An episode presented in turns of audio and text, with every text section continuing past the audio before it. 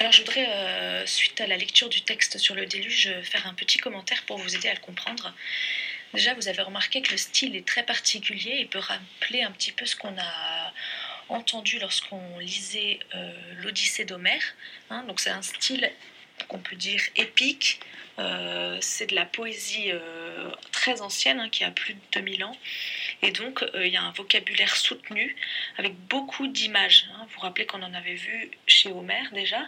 Mais là aussi, les, par exemple, les forces de la nature sont personnifiées, sont même divinisées. Et donc, on va parler du vent comme d'un être qui souffle, voilà, la pluie va euh, être dans, son, dans sa barbe, etc. Donc on ne comprend pas forcément tout immédiatement, mais lorsqu'on s'approche du texte, on découvre qu'il y a une grande poésie, que ça nous parle du monde euh, en des termes imagés et vraiment très beaux. Donc, euh, je reprends un petit peu les questions qui sont proposées dans le parcours de lecture 1, qui permettent d'avoir une première approche du texte. Donc on nous demande euh, de résumer le texte. Alors vous avez bien compris, il s'agit du déluge, c'est-à-dire d'une énorme pluie qui recouvre toute la terre. Et c'est une punition que Jupiter ou Zeus, hein, c'est le roi des dieux, inflige à l'humanité euh, qui est devenue euh, mauvaise, qui ne respecte pas ses lois. Et au départ, il demande au vent euh, qui d'habitude assèche la terre de se retirer et au contraire au Notus, qui est un vent euh, pluvieux, de venir se manifester.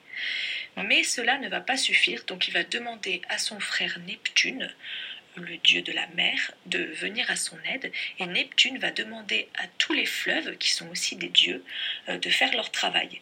Et donc l'eau va venir du ciel, mais aussi des fleuves, et toutes les eaux euh, de l'univers en fait vont recouvrir la Terre.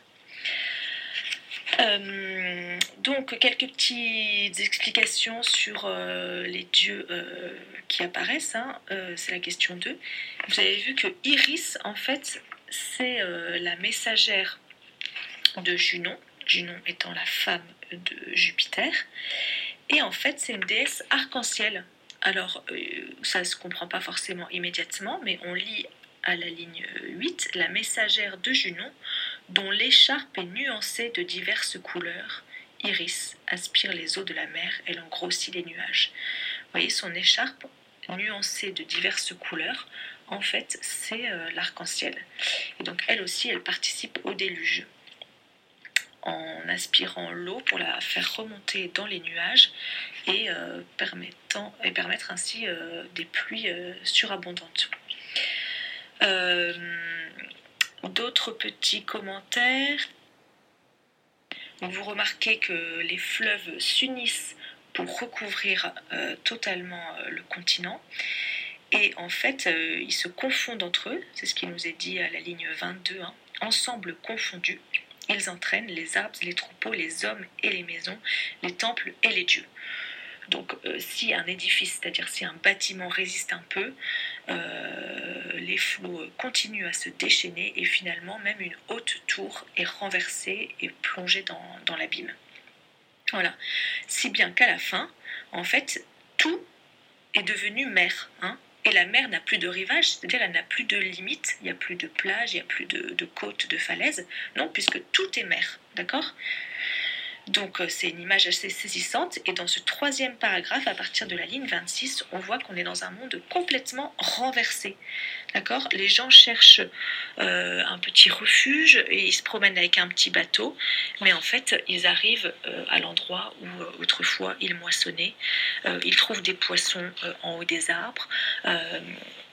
L'encre du bateau se plante dans la prairie. Euh, voilà, donc tout est renversé. Le phoque euh, se trouve à la place de la chèvre euh, tout le monde s'étonne de tout et le loup il cherche même plus à se nourrir, hein. il, il, attaque plus sa proie, il nage au milieu des brebis. Et on nous dit que les, les, atouts habituels des animaux, la force du sanglier, les jambes agiles du cerf ou euh, l'oiseau avec ses ailes, hein, bah, tout ça ne sert plus à rien puisqu'en fait euh, l'eau est dévastatrice. Et vous savez que l'eau, ça représente la vie, le renouveau de la vie, mais ça peut aussi être un symbole de mort.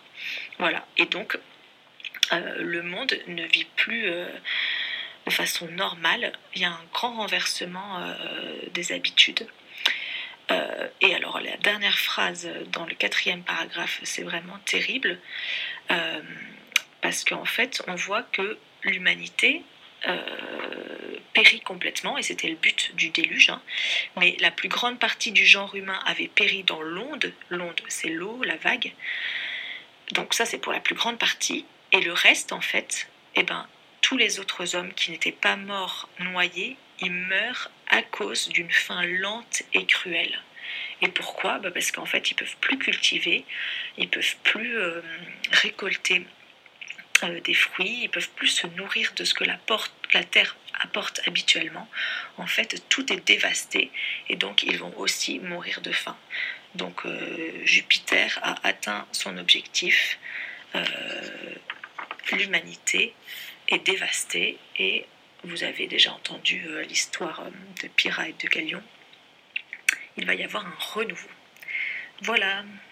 Au revoir.